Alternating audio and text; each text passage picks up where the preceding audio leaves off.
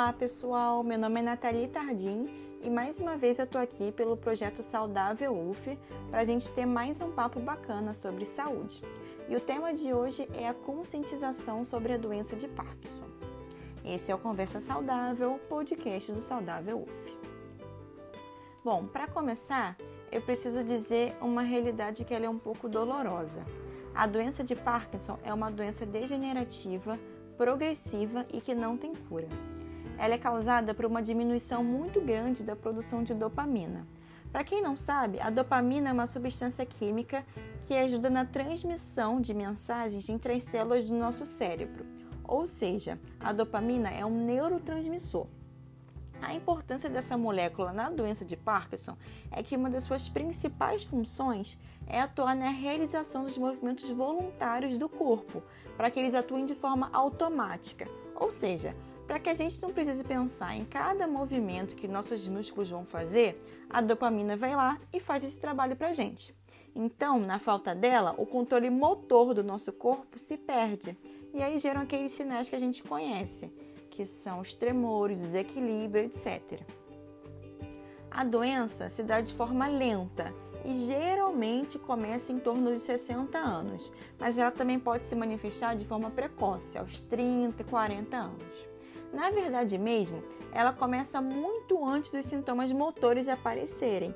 Isso acaba tornando o diagnóstico precoce ainda mais difícil. Os principais sintomas do Parkinson são os tremores em repouso, geralmente é, nas mãos e nos dedos, quando a pessoa está ali paradinha.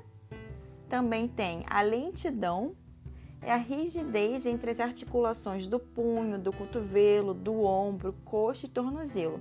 E geralmente essa rigidez ela é maior de um lado do corpo do que do outro. Também é muito comum que os pacientes apresentem desequilíbrio. Esses que eu falei são os que a gente chama de sintomas motores da doença, mas também pode ocorrer os sintomas não motores, que são a diminuição do olfato, as alterações intestinais e alterações do sono. Sempre que um ou mais desses sintomas for observado, é muito importante procurar ajuda médica especializada para que o diagnóstico seja confirmado ou descartado o mais rapidamente possível.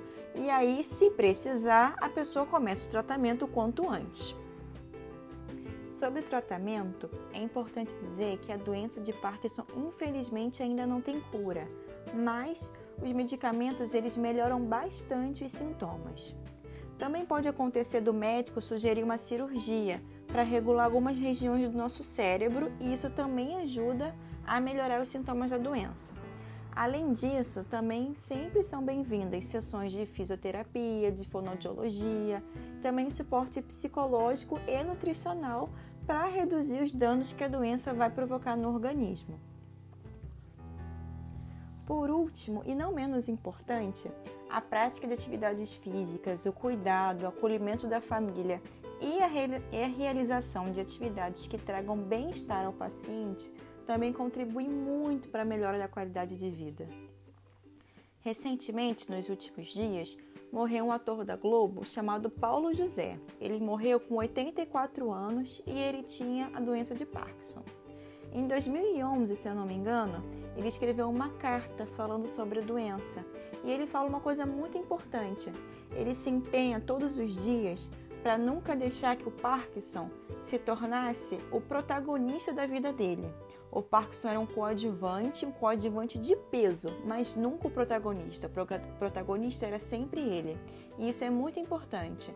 É, esses apoios, esses suportes é, com fisioterapia, suporte psicológico, eles ajudam muito nesse sentido, em manter a independência do paciente, manter a qualidade de vida e deixar com que ele seja sempre o protagonista da própria vida. Bom, pessoal, é isso. A gente está concluindo agora o Conversa Saudável de hoje e eu espero que o nosso papo tenha sido legal para vocês. Se vocês tiverem alguma dúvida sobre prevenção ou tratamento de doenças crônicas ou ainda sobre o assunto de hoje, fale com a gente comentando aqui ou indo Fale Conosco no link que deixamos na descrição. Inscreva-se também em saudável.uf no Instagram para ficar atento nas nossas novidades. Muito obrigada e até a próxima Conversa Saudável.